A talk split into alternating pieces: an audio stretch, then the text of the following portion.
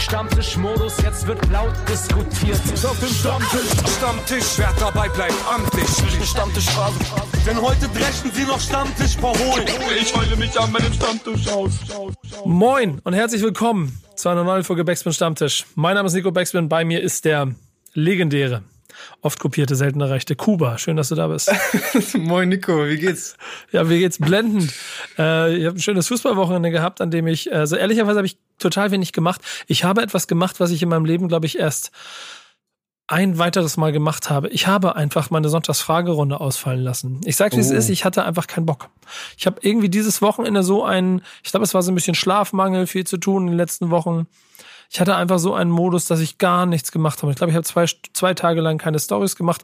Heute ist auch schon so schleppend, aber ich, ich, es liegt auch ein bisschen daran, weil ich gerade so ein bisschen überlege, wie man das ein bisschen geiler machen kann. So, dass es nicht nur so, so, ein, so ein eben Postings sind, sondern vielleicht auch ein bisschen Mehrwert liefern kann. Deswegen arbeite ich hier mit dem Team so ein bisschen dran.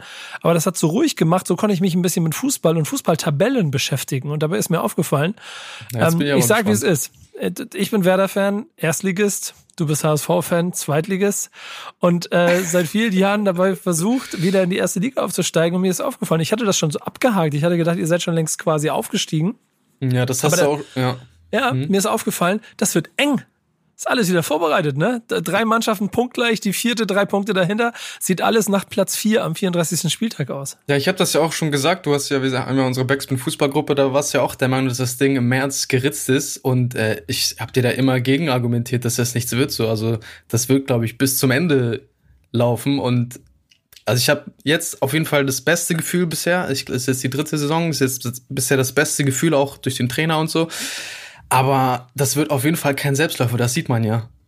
Es ist echt krass. Ich muss, also ich, ich muss auch sagen, also als alter, alter quasi Rivale, es hat mich bisher immer jedes Jahr dann doch wieder ein kleines bisschen dabei, äh, also ich habe mich dabei ertappt, dann doch wieder ein bisschen Freude darüber zu haben, wenn es wieder nicht funktioniert hat. Obwohl, ja, ich fest, ich. obwohl ich fest der Überzeugung bin, dass wenn ihr es schafft, dann habt ihr es auch verdient und dann muss es auch wieder hochgehen und dann ist cool. Mhm. So. Ich aber muss aber auch sagen, ich habe, also, wer sollte das mit dem Aufstieg klappen, dann habe ich auch recht Angst und Bange vor der Erstligasaison, weil, also, dann geht's ja auch erstmal nur gegen den Abstieg und, also, in der zweiten Liga werden ja einige Großchancen nicht genutzt, weil das Niveau einfach nicht so groß ist. Aber wenn da mhm. einfach mal ein Alassane Player oder äh, Tyram steht, so dann äh, kassierst du fünf Dinger. Ja, das merkst und du, dann kann man, schon. Und dann kannst du schnell, äh, dann kannst du schnell aussehen wie bei Schalke, ne? Ich habe ja wenig HSV-Spiele gesehen, insofern kennst du die Mannschaft besser. Ich bin nur so tabellemäßig unterwegs mit Fürth, Kiel, Bochum, Hamburg. Das wird schon wieder ganz schön eng. Karlsruhe noch dabei, Hannover und Düsseldorf wollen ja, ja auch noch hoch. Also sieben Mannschaften. Während ja. andersrum meine bei Werderaner, und ich glaube, das ist das Schöne, was ich dann mit Werder Bremen gerade habe, ist einfach so einen Anti-Fußball spielen, dass ich die Spiele nicht mal mehr gucke, weil es einfach kein Mensch muss sich im Moment Werder Bremen Spiele angucken. Ja. Echt. Niemand, niemand äh, hat, hat das verdient, sich das anzugucken. Ja, und Klassenhalt ist ja mehr oder weniger auch schon geritzt, dadurch, dass äh, Schalke immer noch einstellig Punkte hat und Mainz, ja gut, die sind jetzt ein bisschen rangekommen wieder, Mainz, aber. Mainz macht's, Mainz macht spannend, aber so ein ja, noch. Bremen hat nichts mit dem Abstieg zu tun, also es geht gar nicht. Ja. Die müssen noch dreimal gewinnen, dann haben sie es geschafft. Toi, toi, toi. Ich hoffe drauf. Das ist übrigens kein Fußball-Podcast hier, das ist ähm, ein, ein äh, Stammtisch, aber. Vielleicht machen wir noch einen. Ja, genau, machen wir auch noch, finde ich gut. Wir haben schon obwohl, nee, ich habe einen. Ähm, wichtig ist auf dem Platz mit Pillard, mein Fußball-Podcast. Ähm, meine ganz persönliche Fußball. Kann ich mich ja mal einladen. Weise. Ja, ähm, geht nur um Werder Bremen und Schalke. Ich hätte jetzt gesagt, geht nur um Erstligisten, aber das ist ja nächstes Jahr auch vorbei. Ja, dann vielleicht nächstes Jahr. Ja, genau. Äh, dann müssen wir ihn öffnen, weil dann spielen, sprechen wir eh über zwei Ligen. Alter, ist das alles bitter für den. Ey, das ist nicht zu glauben, ne? So dieses Bewusstsein darüber. Egal, ich will nicht so viel über Fußball reden. Ähm, wir haben immer noch einen Hip-Hop-Podcast hier, mit dem wir euch ähm, heute wieder einen schönen Dienstag machen wollen. Und wir sprechen wieder über das, was diese Woche passiert ist und fangen natürlich so ein kleines bisschen mit dem Feedback der letzten Woche an. Denn wir hatten letzte Woche eine These, die hieß, Deutschrap ist verantwortlich für die eigene Community. Ähm, war man sich grundsätzlich einig, ne, Kuba, oder? Auf jeden Fall. Also es gab viele Kommentare, fand ich, also mehr als sonst. Mm, und das ging schon mehr in die richtige Richtung. Also so, ich würde sagen, der Grundtenor war so, dass es wichtig ist, den richtigen Umgang mit Problemthemen zu finden, wie Drogen, auch äh, Thema Verherrlichung, Aufklärung, dass man also nicht nur einfach sinnlos Drogen verherrlicht, sondern auch irgendwie auf einer anderen Ebene nochmal drüber spricht, drüber aufklärt, was das alles äh, mit sich bringt. Dann großes Thema die Verantwortungslast. Auch das Thema ähm, sind Rapper Vorbilder. ist schon auch der Grundtenor, dass die Verantwortungslast ähm, nicht ausschließlich auf den Schultern der RapperInnen ähm, ist, aber ähm, am Ende auf jeden Fall das private Umfeld, das Elternhaus, Kinder, seine Kinder erziehen muss, dass trotzdem RapperInnen eine Vorbildfunktion haben, dadurch, dass sie einfach einen großen Einfluss äh, haben auf ihre, auf ihre Fans und auf die Reichweite und auch eine große Reichweite haben. Da würde ich auch direkt mal vielleicht ein paar Kommentare vorlesen. Gerne. Mm, klar, äh, hier äh, Antwort von Denker J, würde ich mal sagen.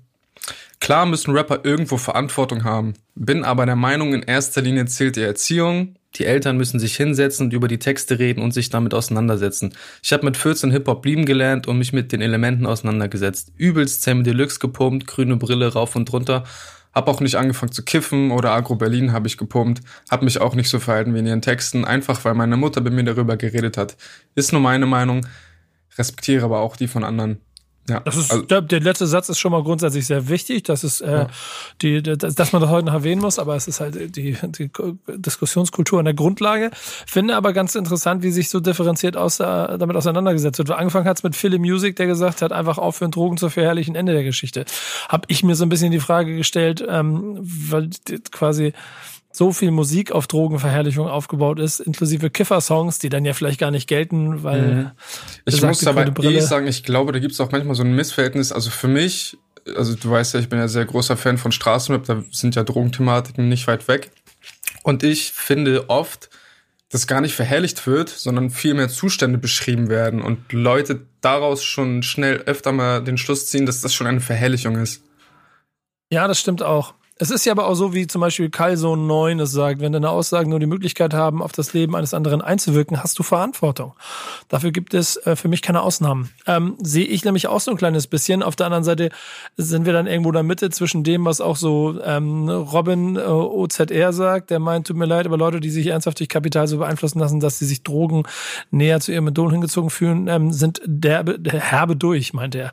Ja, finde ich, ja, schon bisschen hart. Also ich meine, wir reden ja auch oft von, von Kindern und Jugendlichen, so die haben einfach nicht diese, also die sind halt einfach nicht auf der geistigen Ebene, wie wir es sind, so.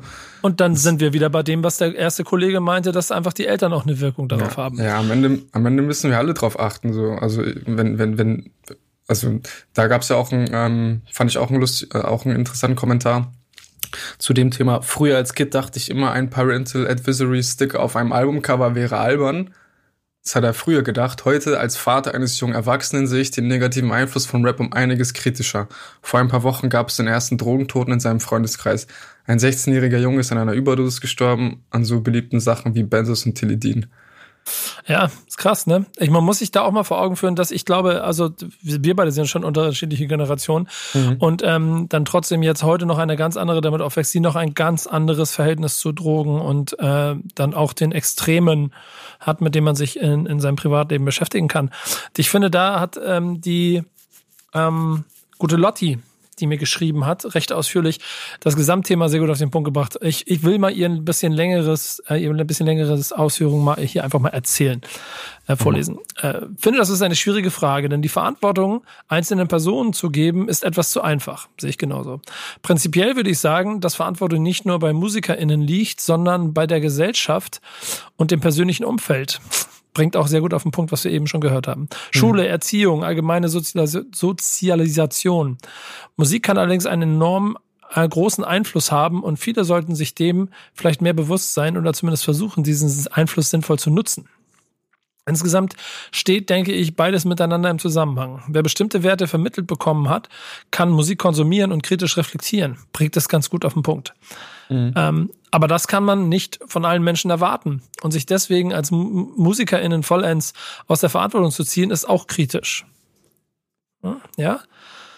Denn auch wenn MusikerInnen nicht der Ursprung bestimmter Strukturen sind, so verfügen sie über gewisse Macht und Sorgen und auch die ganze Szene äh, im Hintergrund dafür, dass es aufrechterhalten wird. Lange Rede, kurzer Sinn. In jeder Musikszene-Richtung sind Ismen wie Sexismus, Rassismus etc. vorhanden, weswegen es eher ein strukturelles Problem ist und nicht eines der RapperInnen. Aber es ist schon auffällig, wie enorm intolerant die Szene, insbesondere die Community ist. Und damit sich was daran ändert, ach nun, damit sich da was dran ändert, äh, sollten sich schon mehr Personen verantwortlich fühlen. Ich finde, sie bringt es insgesamt sehr, sehr gut auf den Punkt. Ähm, Voll gut. Nichtsdestotrotz kann man sagen, dass so ein, ähm, nennen wir ihn mal Straßenreporter wie Haftbefehl, eigentlich den Job irgendwie macht, ohne dass er sich dann auch noch öffentlich kritisch damit auseinandersetzt, sondern in seiner Mhm. Performance-Art auch schon im Prinzip diese Voll. Ebene erfüllt, die du so ein bisschen beschrieben hast. Ja, man muss sich halt damit auseinandersetzen und es halt auch versuchen zu verstehen. Es reicht halt nicht, sich einmal ein Video anzugucken und schon hast du eine Meinung über ihn. Ja. Da spricht der Haftbefehl-Verteidiger, der äh, nachher noch zu Wort kommen wird, da bin ich mir ziemlich sicher. Zu späterer Stunde. Ja, zu späterer Stunde. Ähm, wir haben natürlich auch diese Woche wieder eine These der Woche und ich würde sagen, dann gehen wir da jetzt mal rüber. Ich stell mal eine These auf. Meine These ist, Jeder Verse eine These, als wär ich Material. These, Rap ist gut für Seele und Körper. Und das ist der Moment, in dem ich jetzt ein bisschen zur Seite treten kann und meinen äh, XXL frisch gepressten O-Saft genießen kann, während du uns und den Leuten da draußen erzählst, was denn unsere These der Woche ist und warum. Ja, als allererstes wünsche ich dir einen guten Durst, Nico. Ich hoffe, es schmeckt. Ja, ist ein bisschen unangenehm. Ich hab, ähm, aber ich habe ähm, kurz vor Erkältung, deswegen habe ich mir, guck mal, einen kleinen Orangensaft besorgt. Ah, der Gute. So, also, die heutige These der Woche ist, Deutschrap ist auf Ami-Level. Und daraus schließen sich bei mir folgende Fragen. Und zwar, ob Deutschrap mittlerweile auf so einem krassen Level ist, dass Amis sich sogar bei uns bedienen und ob man daraus überhaupt schließen kann, dass Deutschrap auf Ami-Level ist. Denn Aufhänger, Aufhänger ist folgender.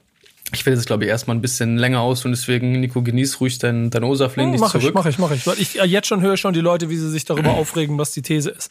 Deswegen äh, setze ich mich zu denen, die sich jetzt aufgeregt haben und trinke O-Saft. Alright, also und zwar hat die gute, die gute Shirin David ähm, Fotos in ihrer Story gepostet, wo Bilder von ihr und Cardi B gegenübergestellt worden sind. Und laut den Fotos könnte man meinen, dass sich Cardi B bzw. ihr Team Inspiration bei Shirin David und ihrer Musik abgeholt hat. Ähm, Shirin David kommentiert in dem Post, ähm, also sie hat sich jetzt irgendwie nicht angegriffen gefühlt, sondern fand das durchweg positiv, hat das positiv aufgenommen und meinte, ähm, ich liebe es, mich selbst von anderen zu inspirieren zu lassen und genauso liebe ich es, andere Frauen zu inspirieren. Und denkst, ist egal ob Zufall oder nicht, weil, oder nicht, wir feiern, weil wir pretty sind und nur ugly bitches haten. Ähm, das hat sie dazu gesagt und natürlich muss man hier an der Stelle mal sagen, ob das jetzt Zufall war oder wirklich Inspiration, kann man jetzt abschließend gar nicht klären. Aber es gibt trotzdem einiges, was für unsere These sprechen könnte. Und zwar ist es nicht äh, das erste Artwork, äh, das mit Verzug auch in den USA erschienen ist. Da fällt mir jetzt spontan ein, äh, das äh, Planet Megatron Cover von Rin aus dem Jahr 2018, wo dann ein halbes Jahr später ein Cover von Juice erschi- äh, von Juice WRLD erschienen ist. Death Race to Love war das Album und äh, die Cover sahen sich schon sehr ähnlich, wo man da natürlich auch wieder die Frage stellen kann, ob Rin äh, sich nicht auch irgendwo anders inspirieren lassen hat. Aber das muss man trotzdem auf jeden Fall hier schon mal einmal gesagt haben. Ich wäre schon ein paar Mal dazwischen gegrätscht, aber ich lass, ich lass dich mal weiterreden. Ja, mach mal, mach mal. Ähm, ja, und die Cover, äh, die Cover Klaus in Klammern gesetzt kann man natürlich auch noch weiterführen. Gab's äh, ein, ein Cover von Motrip und äh, Roger Waters, dem ehemaligen Pink Floyd Mitglied, was auch sehr ähnlich aussah. Gehen wir jetzt aber mal von den Artworks weg. Ami-Features werden im deutschsprachigen Raum immer selbstverständlicher, normaler, gehören also jetzt nicht zum Alltag, aber ähm, man ist jetzt nicht so übelst crazy überrascht, dass äh, ein großer Ami jetzt mal mit einem Deutschen mh, kollaboriert. Da fällen mir auch wieder spontane Beispiele ein. Crow und Wycliffe Jean von den Fugees, Hafti und Gucci Mane auf dem weißen Album letztes Jahr und der absolute Vorreiter in diesem Bereich ist ja ganz klar UFO, der schon mit Quavo zusammengearbeitet hat, Ghana, Lil Baby und Future. Und früher war es ja auch oft so, dass man sich irgendwie für 100.000 Euro, irgend- äh, für 100.000 Dollar irgendeinen schlechten Part eingekauft hat. Das war bei UFO auf jeden Fall anders, denn er hat mit allen Leuten dazu noch Videos gedreht, was man vor einigen Jahren auch nicht zwingend erwartet hätte.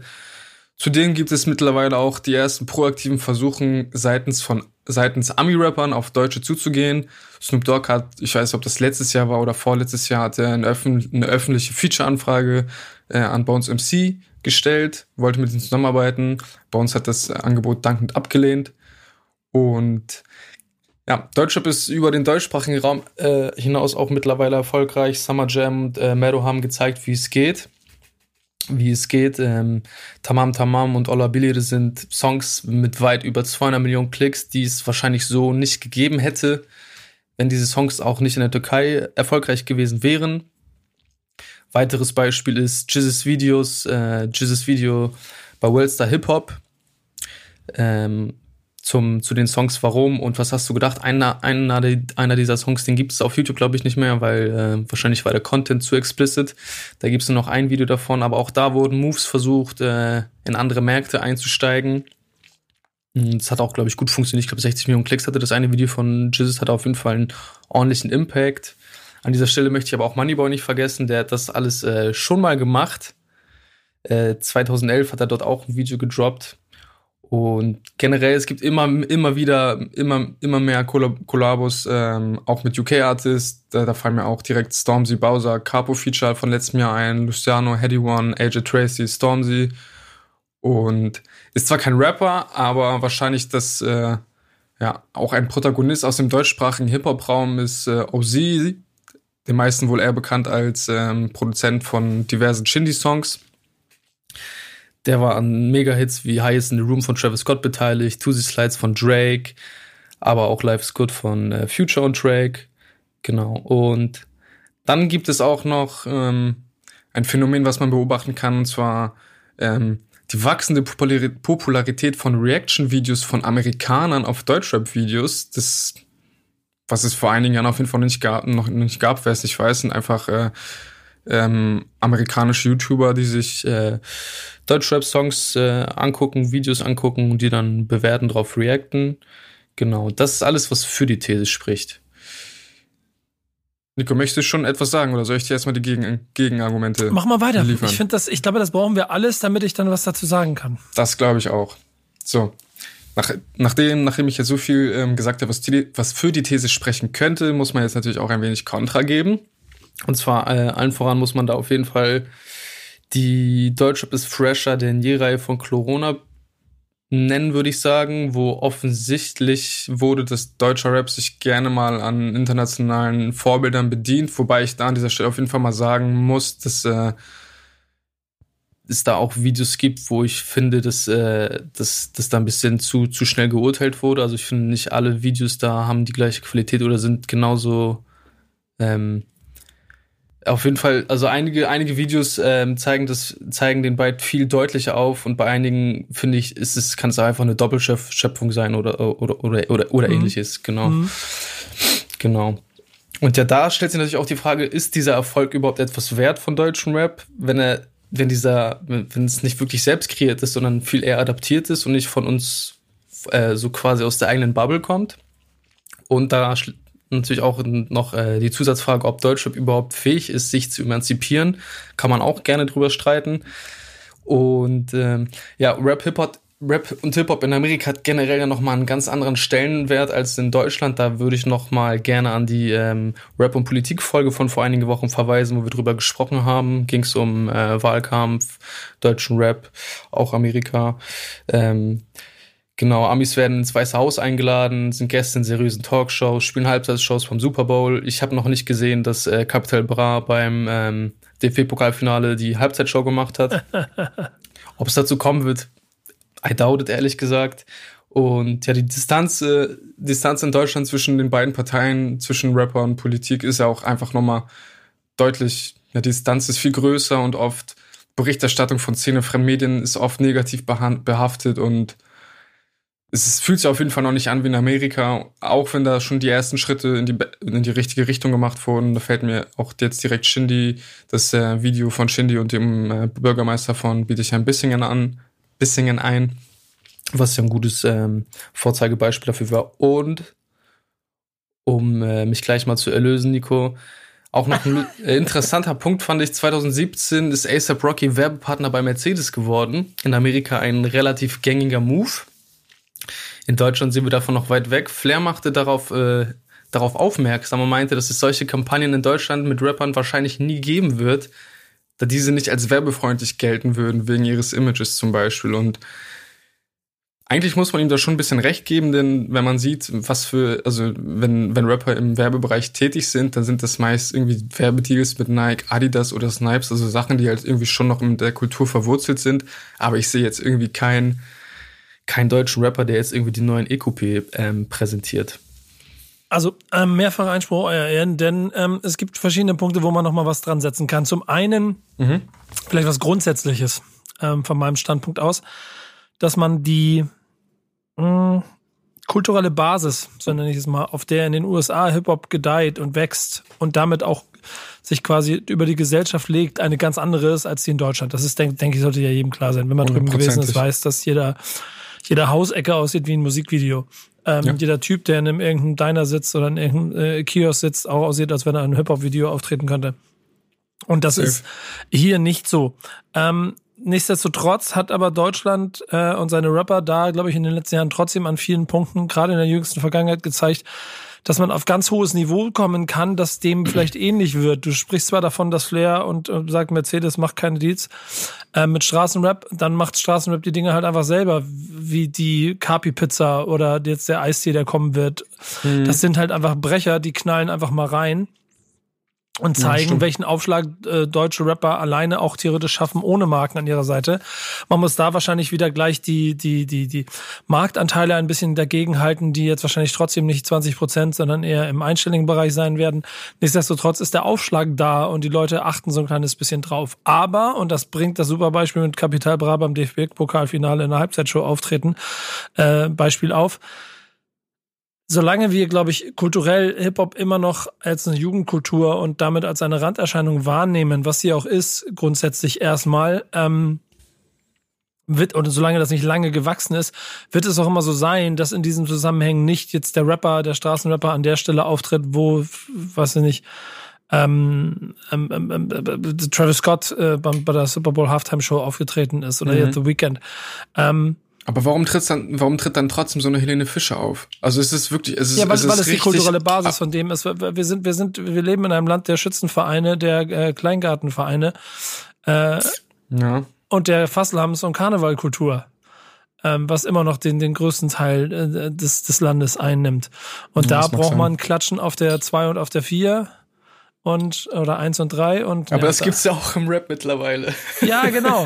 Und da, eins da sind wir drei. dann auch zum Beispiel auch bei Marktanteilen. Wenn man sich mal so Zahlen anguckt, die hier ähm, das Team hier, ich glaube Lukas war es diesmal, ne, der in der Recherche gesessen hat, ganz hervorragend auch ausgearbeitet hat, sieht man schon, dass sich der, der der Wert von, von, von, von, von, von Hip-Hop, also generell in, in Musikindustrie, krass verändert hat. Wenn 2010 noch 1,8 Prozent Marktteil waren im Gegensatz zu 20 Prozent Rock, ist Rock jetzt immer noch bei 20 Prozent oder 19,6 und Hip-Hop ist offiziell seit dem letzten Jahr oder vorletzten Jahr drüber hinweg. Das heißt, 2020 werden die Zahlen wahrscheinlich noch besser gewesen sein. Auch einfach verzehnfacht seit 2010. Das ist echt crazy. Also die Marktanteile von 1,8 auf 19,7. Und man muss mal aufpassen, ob nicht Pop dann irgendwann heimlicher still und weise sowas wie Bowser ähm, ähm, ähm, die eventuell sogar noch zu Pop gezählt wird und nicht mehr zu Hip-Hop.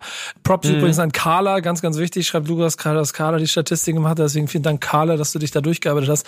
Denn Danke, ich fand, danke. das, das ist ein sehr, sehr interessanter äh, Punkt, woran man sieht und erkennt, dass generell äh, Hip-Hop in Deutschland im Markt stärker wird, aber dass es schon ein Phänomen ist, das sich eigentlich, also wirklich statistisch hart erst in den letzten fünf Jahren aufzeigt und das wiederum beweist, dass wir hier schon davon reden, dass wahrscheinlich kulturell und ähm, äh, kreativ es immer mehr Ausläufer gibt, die aus Europa oder aus Deutschland in die USA rüberstrahlen und dort auch Erfolg haben. Oh, sie ist halt einfach ein Wahnsinnsbeispiel dafür und UFO und wirklich gelebte Feature-Parts sind auch ein Beispiel dafür. Solange es aber äh, 150 äh, Teile von äh, Corona, Deutschrap fresher denn je gibt, äh, wird es halt schwierig, äh, dort auch nur auf Augenhöhe zu agieren, obwohl andersrum, und das ist dann wahrscheinlich der Ursprung von der ganzen Rutsche, die du hier hast, dass du ähm, so diese Shirin David ähm, Anleihen in KDB Covern, die danach gekommen sind, haben jetzt glaube ich nichts damit zu tun, dass KDB Shirin David folgt und denkt, das Cover sieht geil aus, das will ich auch haben. Soll das aber im, bezweifle ich. Weil im Hintergrund, ähm, wie überall sonst auch, und Kanye West hat genau so einen ähm, Impact äh, in, in seine Kunst durch, durch, durch, durch, durch Inspirationsquellen verschiedenster Art gehabt, dass sie einfach auf der ganzen Welt gucken. Und dann ist Deutschland halt genauso ein interessanter Inspirationsquellenmarkt wie, weiß ich nicht, vielleicht äh, Afrika an irgendeiner Stelle, Südostasien, was auch immer. Und das wird dann genommen, wird geguckt und wird gebaut. Es ist ja nicht so wichtig, weil der amerikanische Markt ist immer noch der größte. Und das wird auch bleiben. Und ich glaube, allein schon aufgrund auf der Sprachbarriere wirst du nie dahin kommen, dass du sagen kannst, Deutschrap ist auf Ami-Level. Solange Deutschrap aber und das ist meine Definition von dieser These, in Deutschland auf dem Niveau ist, auf dem Ami-Rap in den USA ist, dann, also da kann es hinkommen. Und da sind wir gerade Mhm. auf dem Weg hin. Ja. Ja, ich würde der These jetzt auch nicht zwingend zustimmen, aber ich würde also ich würde auch sagen, Deutschland wird niemals auf dieses Ami-Level kommen, weil es einfach nicht möglich ist, wie du schon, also auch einfach aus dem kulturellen Aspekten wird es einfach nie so passieren und geschäftlich werden die uns auch immer voraus sein, aber wie ich die These halt so ein bisschen interpretieren würde, ist halt, also das, also ich weiß nicht, so groß wie, so groß wie heute war deutscher Rap ja noch nie. Genau, kann man schon so, So. sagen. Ja. Und, und, ja, ist dann vielleicht so ein bisschen auf den geschäftlichen Aspekt ähm, beschränkt, aber ja, fand ich trotzdem interessant. Es ist ja nichts als ähm, eine große Diskussionsgrundlage für euch da draußen. Habt ihr das Gefühl, dass äh, US-Rap quasi näher ranrückt, also dass Deutschrap langsam auf Ami-Level ist? Haltet ihr das immer noch für Quatsch? Ist das überhaupt wichtig? Ist das gefährlich? Ihr seid dran und gebt uns bitte euer Feedback, eure Meinung zu dieser These. Schreibt sie uns und dann nehmen wir natürlich wie jede Woche das auch mit in die Kommentare. Ähm, deswegen bin ich gespannt, was ihr dazu sagt. Jetzt aber, denn wir haben noch einiges auf der Liste zu den News. Willst mehr von mir wissen. Meine Fresse in die News. Ich will nicht in die News, in die Presse. Wo sind die Newspapers? Und meine News ist relativ schnell erzählt und ist relativ simpel. Und ich frage mich, ob es das in Deutschland gibt. Gibt es nämlich nicht, ne? Ähm, Bestimmt nicht. die Nominierungen für die Rock'n'Roll Hall of Fame 2021 sind draußen. Und äh, was für mich ganz schön war, ähm, weil also die Grundlage dessen, um da nominiert zu werden, ähm, ist, dass äh, dein erster Release 25 Jahre alt ist und äh, diese Rock'n'Roll Hall of Fame ist generell auch äh, eher so eine Instanz, die noch ein bisschen aus alten Tagen kommt. Äh, Seit ähm, 1986 sehe ich gerade, ähm, quasi werden jedes Mal in die offizielle Rock'n'Roll in Hall of Fame, das Museum in Cleveland, Ohio, äh, wieder große Künstler aufgenommen. Ähm, wird durch ein Komitee von MusikhistorikerInnen äh, vorgenommen und die entscheiden dann, wer dabei sein darf. Und Rap hat es schon ein paar Mal geschafft. Äh, Run DMC 2009 waren die ersten, 2012 dann äh, Beastie Boys, Public Enemy, NWA, Tupac Shakur und Notorious B.I.G. Äh, letztes Jahr war der letzte, der aufgenommen wurde. Und dieses Jahr gibt es ein paar neue Kandidaten. Das heißt, wenn man nominiert ist, nicht automatisch, dass man dabei ist, aber die Chancen könnten da sein. Wir haben aus Rap-Sicht äh, Jay-Z und LL Cool J. Ähm, der eine ja noch näher dran mit seinen großen Erfolgen. LL Cool J gehört ja zu den Gründervätern eigentlich von diesem großen Mainstream-Erfolg mit seinen ersten Alben. Rage Against the Machine für mich auch ganz interessant und wichtig. Äh, Würde ich mich sehr drüber freuen. Und auch Mary J. Blige, ähm, die auch ebenso ja quasi Hip-Hop, würde ich schon sagen, dazu zu zählen ist, ist ebenso Kandidatin dieses Jahr für die Hall of Fame. Am Ende des Tages ist es nichts weiter als eine schöne Auszeichnung und ich kann mir auch vorstellen, dass sie vielleicht auch irgendwann an Relevanz verliert, aber für Hip-Hop ähm, war es bisher ein kleiner Kreis, der dabei sein durfte und damit auch schon ein kleines bisschen in meiner Auszeichnung für eine, ähm, wie soll man sagen, Instanz und, äh, und, und, und, und eine, was ist denn das? Eine, eine Ehrung, Eine Huldigung. Ehrung, ja, ja, eine Huldigung, die ja schon so eine gewisse Ausstrahlungskraft noch hat, würde ich sagen. Auf jeden Fall. Ich glaube auch, es hat einen mehr symbolischen Wert als jetzt einen anderen Wert, aber auf jeden Fall cool. Und wie gesagt, wenn, um nochmal einen kleinen Schwenker zur These zu machen, sowas sehe ich in Deutschland halt aktuell nicht. Nee, Aber ich ja. frage frag mich auch dabei, ob das, da sind wir wieder bei den wahrscheinlich gefühlten 10, 15 Jahren, die US-Rap, äh, Deutschrap auch immer noch voraus ist in ganz vielen Punkten. Und das wird hier auch wieder der Fall sein. Ähm, aber es gibt auch so eine, gibt, gibt's nicht, ne? Gibt's, gibt's so eine Nicht, Hall of ich Fame? Gibt's hier wüsste. gar nicht. Ja. Ja, aber ist halt auch die Frage, also nur weil die Amis das haben, ob wir das dann auch zwingend auch brauchen. Also es macht, was, was würde es ändern? Also gut, es hätte symbolischen Wert, dieses Huldigungsding, was wir vorhin erwähnt ha haben, aber am Ende, ich weiß nicht. Was denkst du? Ich glaube, es wäre für die, und da sind wir wieder auch ein bisschen bei der These, für die, für den Wert der eigenen Musikkultur schon förderlich. Safe. Denn sonst gibt es ja auch die ganz vielen Preise und der Echo wird auch vergeben. So, aber da müsste man den kulturell natürlich auch weit aufbrechen. Und ist die Frage, ob äh, man in diesem Land schon so weit wäre dafür. Interessant, keine Ahnung. Es ist ja aber auch so, ähm, um einen großen Namen zu haben, muss man nicht automatisch nur, also in, in den Hall of Fame kommen, man kann sich auch selber quasi sein kleines Denkmal bauen. Und da sind wir bei deiner News.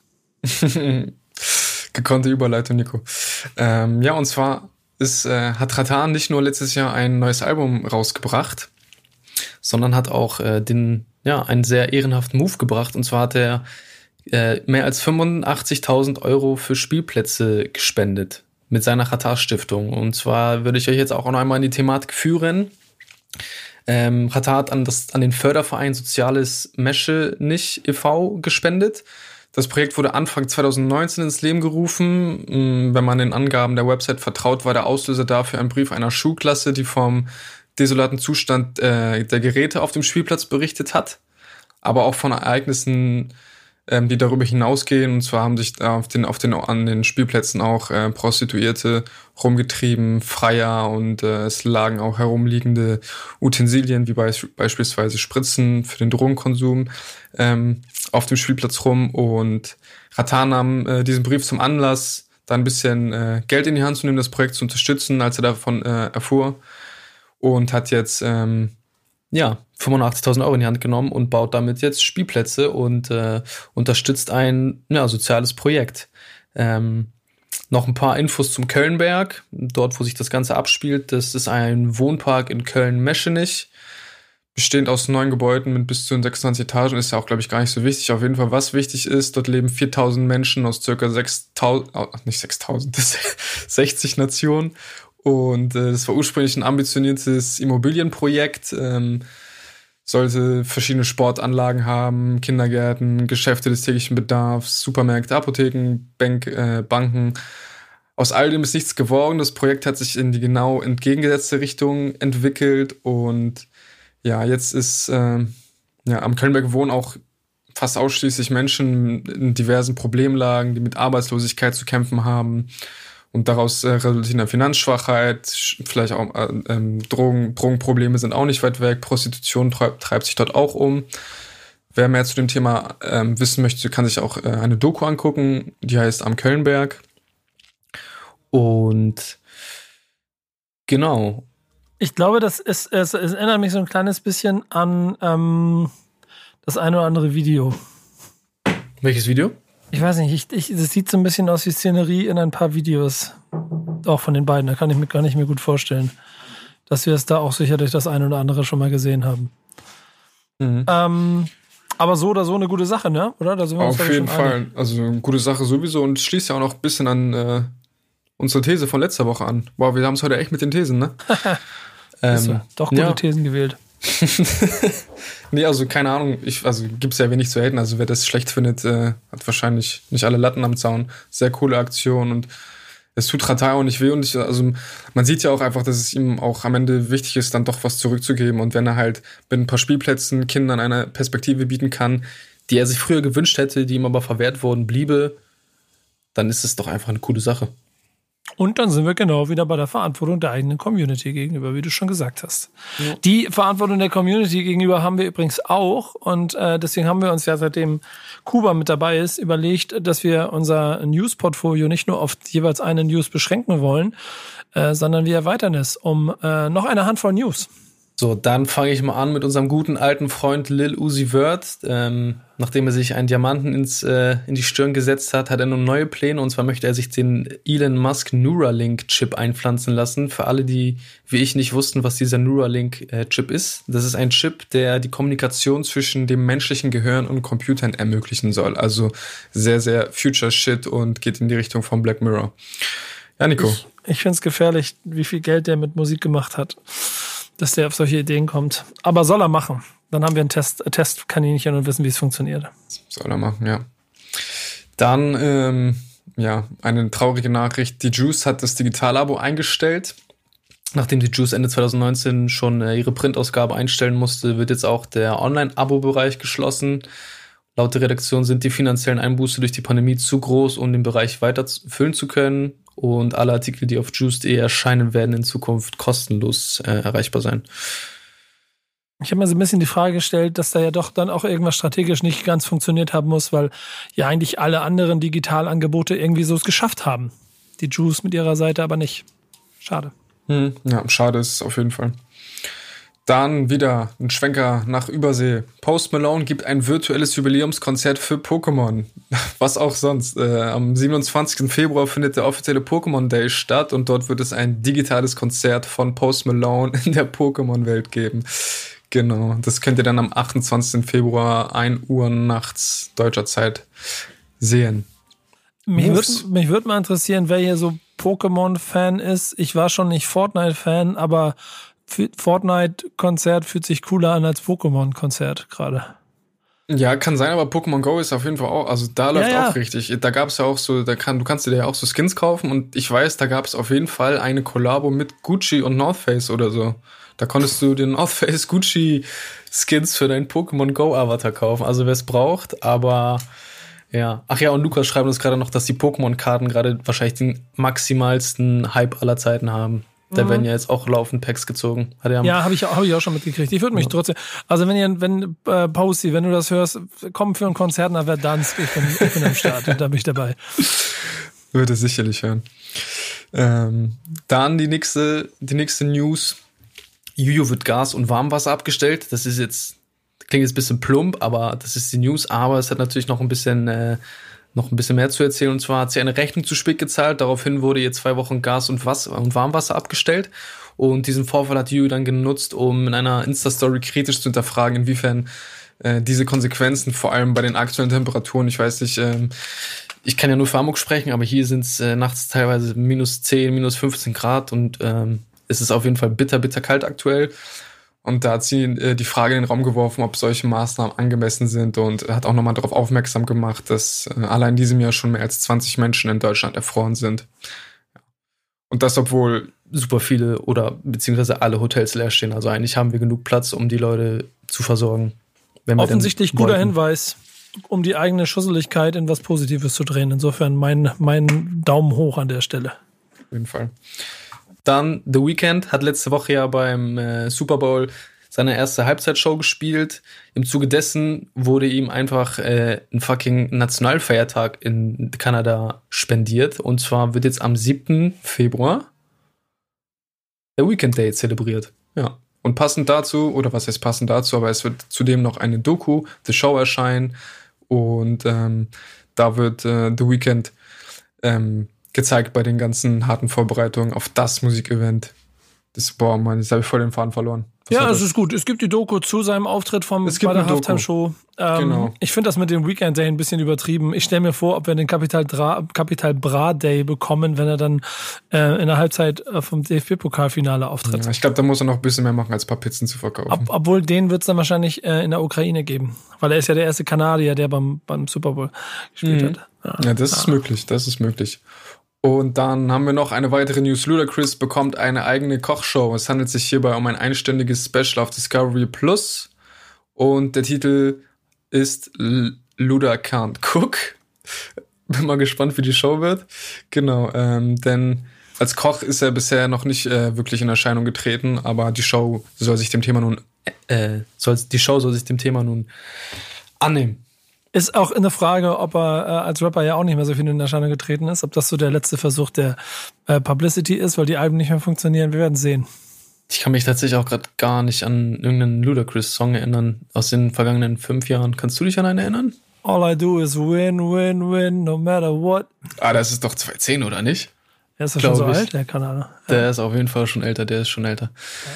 Okay, und dann haben wir noch ein Thema zu 6 9 und Meek Mill. Die beiden US-Rapper hatten eine verbale Auseinandersetzung in einem Parkhaus. Ähm, dabei soll Mill Meek nach eigener Aussage 6 9 angesprochen. Was habe ich gesagt? Mill Meek. Guten Morgen, Kur. Auf jeden ja. Fall äh, soll Meek Mill nach eigener Aussage 6 9 angespuckt haben. Und der Konflikt zwischen den beiden hat sich äh, via Social Media ein wenig angekündigt und im Zuge dessen haben die beiden Statement, epische Statement-Videos äh, rausgebracht. Diese sind aber auch nicht mehr im Internet, äh, zumindest nicht auf den offiziellen Seiten von denen. Bei YouTube geistern sie bestimmt rum. Und 6 Nines Vorwurf an Meek Mill ist, dass er Person, er würde Polizei, er würde Personenschutz durch die Polizei haben. Im Glashaus, würde ich sagen, ne? Im Glashaus, im Glashaus, Junge, im ja, Glashaus. Aber ey, ganz ehrlich, 6 9 das ist alles immer nur, gib, gib ihm den kleinen Finger und er beißt dir die Hand ab. Wie bei allem. Ja, aber irgendwie hält es sich immer noch, ne? Also ja, aber genau deswegen, weil man auch, wir, wir machen den Satz darüber Feierabend. Schade um Mick Mill an der Stelle. Free Mick Mill, sag ich nur. Und dann die letzte News ähm, in dieser tollen neuen Rubrik ist eine traurige. Und zwar ist der Vater von Nicki Minaj bei einem Hit-and-Run-Unfall in New York ums Leben gekommen. Genau. Ja, rest in peace an dieser Stelle. Ja, ist wirklich tragisch, wirklich tragisch. Vor allen Dingen, weil, ähm, also der Fahrer auch noch geflüchtet ist und man nicht genau es weiß. Ja. Naja. Ähm, in diesem Sinne, wie gesagt, Ruhe in Frieden und liebe Grüße an die Familie. Wir gehen zu den Releases. Voller Tatendrang und plane das Release. Warte, das Release ab. Bro, ich hab kurz das Release geplant. Bei mir läuft so sehr, das nächste Release wird R&B. Ja, Release der Woche, Nico. Was könnte es sein? Was denkst du? Ja, sagen wir so, ich weiß es ja, weil ich hatte ihn ausgewählt. Ja.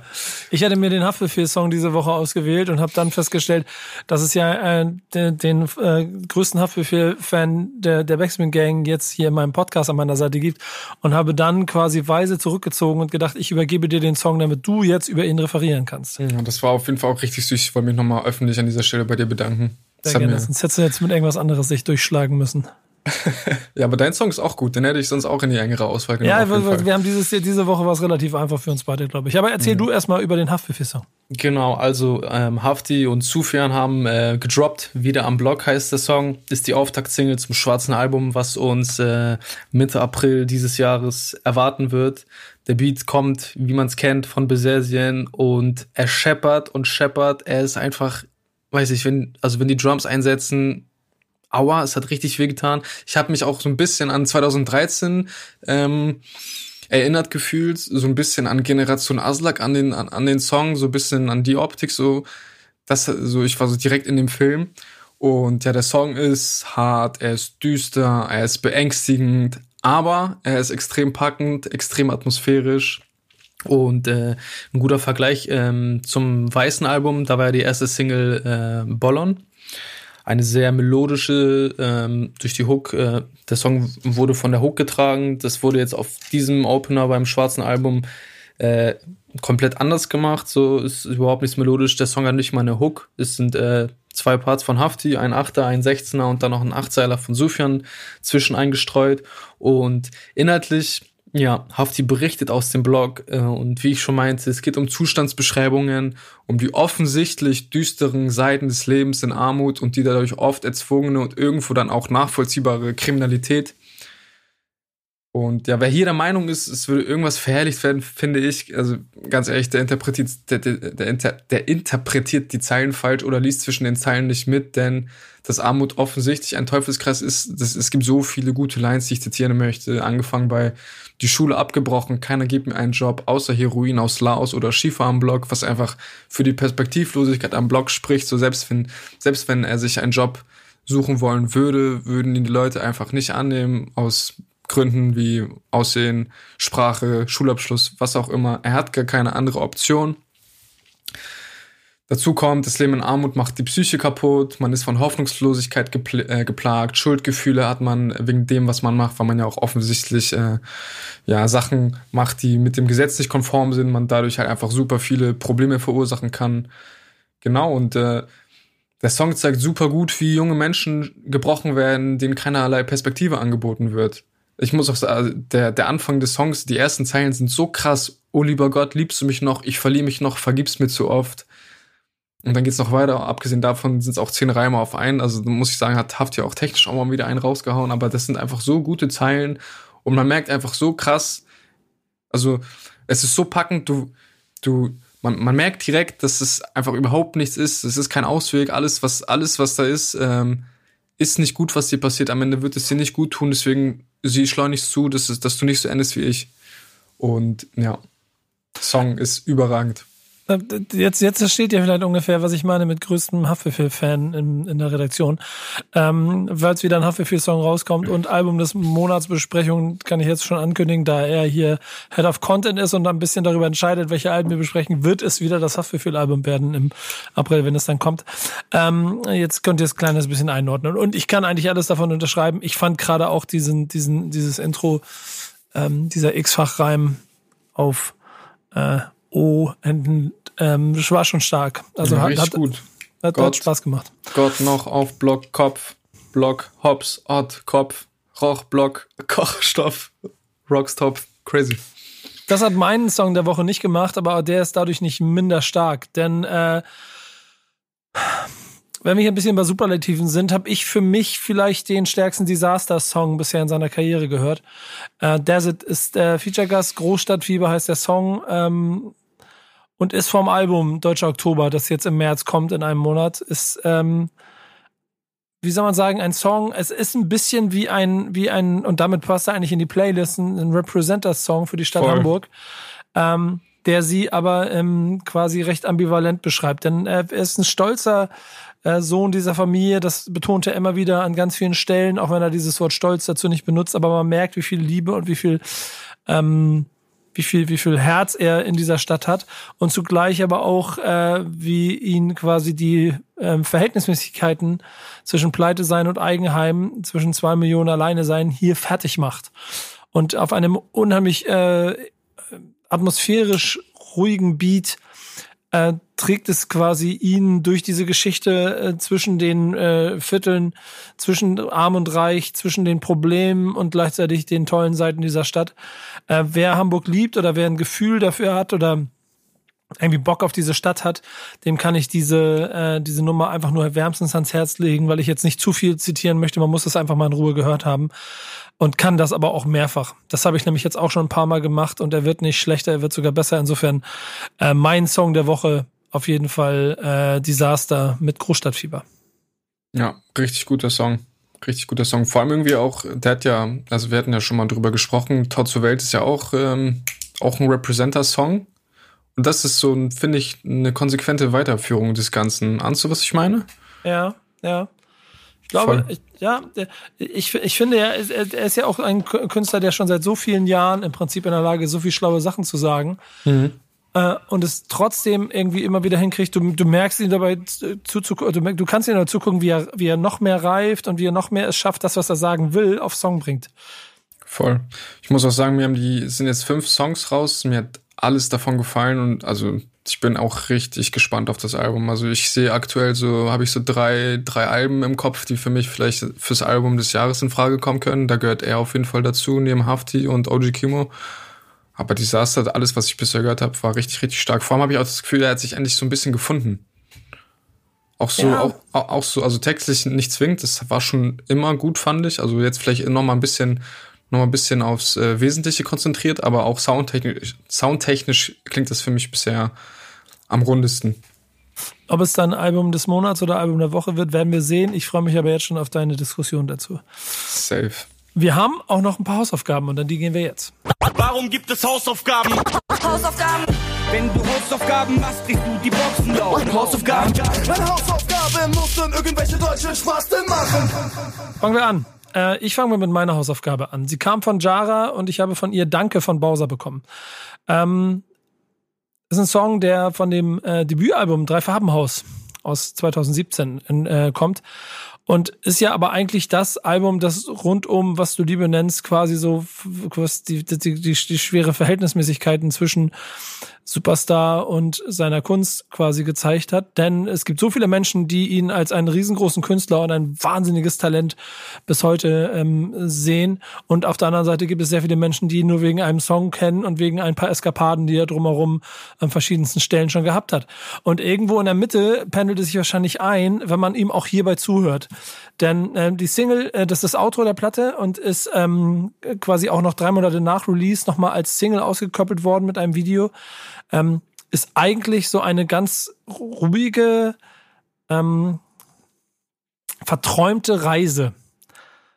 Es geht ein bisschen wahrscheinlich um die Leidenschaft äh, zur Musik und äh, man kann aber auch sich als Person hineininterpretieren, was ich jetzt nicht so gemacht habe, aber ich verstehe deshalb auch, warum es für Jara halt auch so ein besonderer Song ist, weil diese ganz simple Reise auf, auf einem Foto, so kann man es im Video sehen, findend einen Ort am Strand, der besonders schön aussieht, um dann versuchen, da irgendwie hinzukommen mit einer sehr ästhetischen Bildsprache und dazu ein sehr ähm, ruhig äh, teilweise fast singender, was singender Bowser auf, auf Beat, machen den ganzen Song einfach zu einer richtig schönen Reise mit ihm.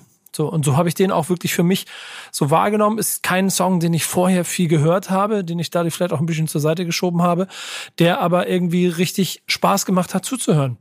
Denn ähm, es Bild es beschreibt so ein bisschen das Bild von einem Bowser in einer Zeit, in der er mega erfolgreich geworden ist, der dort auch noch irgendwie versucht, mit diesem Song klarzumachen, dass es manchmal um wesentlichere Dinge geht als nur um Erfolg und Reichtum. Ähm, inwiefern er das bis heute noch transportieren kann, bei dem ganzen Wahnsinn, der um ihn rum passiert, ähm, das muss man wahrscheinlich an anderer Stelle beurteilen. Ich finde als Momentaufnahme den Song aber richtig gut. Ja, für mich ist es auch einer der besten Bowser-Songs, die ich kenne. Finde, ja, doch. Also ich finde ihn, also er klingt, man kann ihn sehr gut hören. Er ist inhaltlich auch auf jeden Fall sehr, ja, was ist, also er, er hat eine inhaltliche Ebene, so die über die über Geflexe rumgeht, so was ich halt immer wichtig finde, so dass äh, Künstler auch einfach äh, beide Seiten aufzeigen können, dass wenn sie ihr Leben großartig zelebrieren, dass sie dann auch ein bisschen reflektieren können oder was heißt bisschen, also ich weiß nicht Reflexion, das sollte jeder Mensch machen, so gehört zu jedem zu jedem gesunden Bewusstsein dazu. Du hast vieles gesagt, Song ist gut. Was ist denn deine Hausaufgabe gewesen? Meine Hausaufgabe war Mama ist stolz von Sido.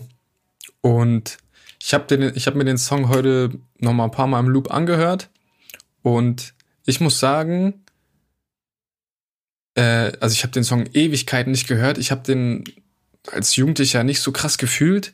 Jetzt bin ich aber fast 25 und habe den Song richtig hart gefühlt.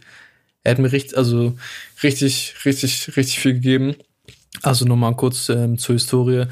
Mama ist stolz, 2004 erschienen auf dem äh, Debütalbum Maske von Sido. Die erste Single damals noch mein Blog gewesen, die zweite Fuffis im Club, die dritte dann Mama ist stolz und ja wahrscheinlich der erste kommerziell erfolgreiche Song von Sido, der ja persönlich war. Der Track ist eine Liebeserklärung an seine Mutter auf einem ja gar nicht mal so sanften Beat, also man also ich glaube heute würde das anders klingen, aber auf jeden Fall trotzdem passend. Und äh, ja, er rappt über das Verhältnis zu seiner Mutter, die ihn als einzigen immer verstanden hat und nie irgendwie Druck auf ihn ausgeübt hat, sondern äh, mehr oder weniger immer down mit äh, seinem Mindset war, auch wenn sie natürlich öfter mal rüffeln musste oder auch mal irgendwie, also im Text sagt er auch, dass, äh, dass er auf jeden Fall auch Stress mit seiner Mutter. Ach ja, äh, wenn es einen Grund gab, gab es auch mal in die Fresse und dass er das heute im Nachgang alles anders betrachtet, anders bewertet und es auch versteht. Im Kurzen würde ich sagen, Sido ist äh, mit dem Song erwachsen geworden, hat sich, äh, ja doch, doch ist erwachsen geworden, würde ich sagen. Also so würde ich es auch bei mir sagen. Also ich habe den Song mit, weiß ich, mit 10, 11 Jahren nicht so krass gefühlt, aber jetzt halt bin ich wahrscheinlich in dem Alter, wo er damals war, als er den Song geschrieben hat. Das könnte eventuell hinkommen so und äh, ich fühle das. Ich fühle das. Sehr, sehr guter Song. Liebt eure Mütter, besucht sie, ruft an, wenn ihr nicht könnt und ja. Ganz Song. wichtiger Punkt, ganz wichtiger Punkt. Ich habe ich hab, äh, dieses Intro immer im Kopf, wenn ich den höre. Wärst du ein Sohn wie ich, wenn man mal nicht stolz, nicht stolz auf, dich. dich. Doch, Doch meine ist stolz. stolz. auf mich. Richtig und dann sie im Hintergrund richtig. Ich ja. mag das gerne. Auch den Einsatz, wie er sie da zwei, drei Mal durch Vocal Samples mit in den Song ja. integriert hat. Eine schöne Sache. Seine Mutter ist ja so auch noch auf dem Song drauf. Geh deinen Weg, denn er ist gut, du bist der Größte auf dieser Welt, du versetzt jetzt schon so manche in Staunen und all die Wichser, ja, ja. auch dieses, die nicht auch dieses glauben. richtig, auch dieses richtig ist auch von ihr. Ah, sie wird, sie wird an mehreren Stellen wird sie eingesetzt. Ähm, und das ist das, was ich so gerne mag an der ganzen Sache. Ja, ein, also, Lust, ein lustigen Funfact zum Song habe ich auch noch, und zwar ist äh, Sido mit dem Song auch ähm, ein Jahr später beim Bundesvision, Bundesvision Song Contest aufgetreten und ich glaube, da hat er zum ersten Mal seine äh, Maske abgelegt. Ach, stimmt. Also auch ein, Alter, Geschichts-, ja. ein, ein geschichtsträchtiger Song. Stimmt, das war ja auch noch, ne? Mhm. Naja. Ich glaube, er ist sogar Dritter damit geworden. Ah, nicht gewonnen an der Stelle. Egal. Ähm, also, äh, beides schöne Songs. Vielen Dank an der Stelle an Jara. Guckt bitte übrigens weiter jede, jede Woche fleißig die äh, Backspin News mit Heute ihr. Heute neue Folge 18 Uhr. Auf IGTV, genau. Gestern kam die neue Folge um 18 Uhr. Ich hoffe, die nächste, nächste Woche seid ihr auch wieder mit am Start. Und gebt ihr Feedback für dieses Format, denn äh, sie wird groß ähm, damit werden und wir werden sie dabei begleiten. Ähm, bleiben am Ende Hausaufgaben, die wir zu vergeben haben. Ne? Ähm, mhm. Hast du einen? Ich habe einen und zwar habe ich ähm, einen Song aus Hamburg von BOZ für dich. Aha. Kalte Welt. Ich habe das Gefühl, ich werde viel Hamburg-Songs kriegen in den nächsten Monaten. ja, äh, BOZ, ähm, bekannt als Teil der Ratos Locus Gang, um Nate, Telly, Babajan und ähm, wie ist, wie ist, wie ist Nates, ähm, Blackie White, Blackie White, oder? Blackie White müsste das gewesen sein, der Bruder von Nate. Von Nate, genau. Und Ja, BOZ genau. ist der große Bruder von Reeperbahn. Genau, Karim. BOZ ist der große Bruder von Reeperbahn Karim, den ich, äh, der auch äh, Teil des äh, Projekts war damals. Genau, Song ist Kalte Welt vom Made in Germany Album. Ich glaube, das Album kommt 2014. BOZ Das erzählen wir alles beim nächsten Mal. Achso, ja. Du willst schon zu viel erzählen. Das muss ich doch alles nächste Woche erzählen, wenn du jetzt schon mal eine Hausaufgaben machst. Übermotiviert. Ja, genau, ich merke das schon. Von mir kriegst du einen Song von dem Album, das äh, äh, dieses Woche, also Ende dieser Woche, am Wochenende offensichtlich äh, 24. Geburtstag feiert. Es ist äh, Freundeskreis mit Quadratur des Kreises. Oh. Und dort gibt es ähm, drei Klassiker drauf, die wahrscheinlich jeder kennt. Anna nehme ich nicht. Mhm. Ähm, und ich habe jetzt die 50-50 Chance. Ich würde sagen, ich, ich lege es dir in die Hände. Nee, nee, ich mache es so. Ich gebe dir auch nicht, wenn der Vorhang fällt, mein Lieblingssong von dem Album, ich gebe dir, leg dein Ohr auf die Schiene der Geschichte. Denn da kann man nämlich gut drüber reden. Das ist dein Song für die nächste Woche. Alright. Bin gespannt. Das war, kennst du ihn nicht? Äh, ich muss sagen, mit Freundeskreis habe ich echt sehr, sehr wenig zu tun gehabt. Ich habe den Song Alter. sicherlich schon mal gehört, aber der lief auf jeden Fall nicht oft. Okay, dann gebe ich dir jetzt schon den Hinweis und auch in, die Redaktion bitte auch gleich die Neuinterpretation von äh, Pimp sich nochmal dazu anhören. Aber ähm, das machen wir alles nächste Woche. Bis dahin äh, macht's gut. Hier, das war der Backspin Stammtisch. Das war Kuba. Mein Name ist Nico Backspin. Schickt uns Feedback, wo immer ihr wollt. Danke an Carla und Lukas als Redaktion im Hintergrund. Und bis nächste Woche zur nächsten Folge. Tschüss. Macht's gut. Ciao. Stammtischmodus, jetzt wird laut diskutiert. Auf dem Stammtisch, Stammtisch, wer dabei bleibt, amtlich. Stammtisch Phase. Denn heute brechen sie noch Stammtisch verholen. Ich heule mich an meinem Stammtisch aus. Backspin. Backspin. Backspin.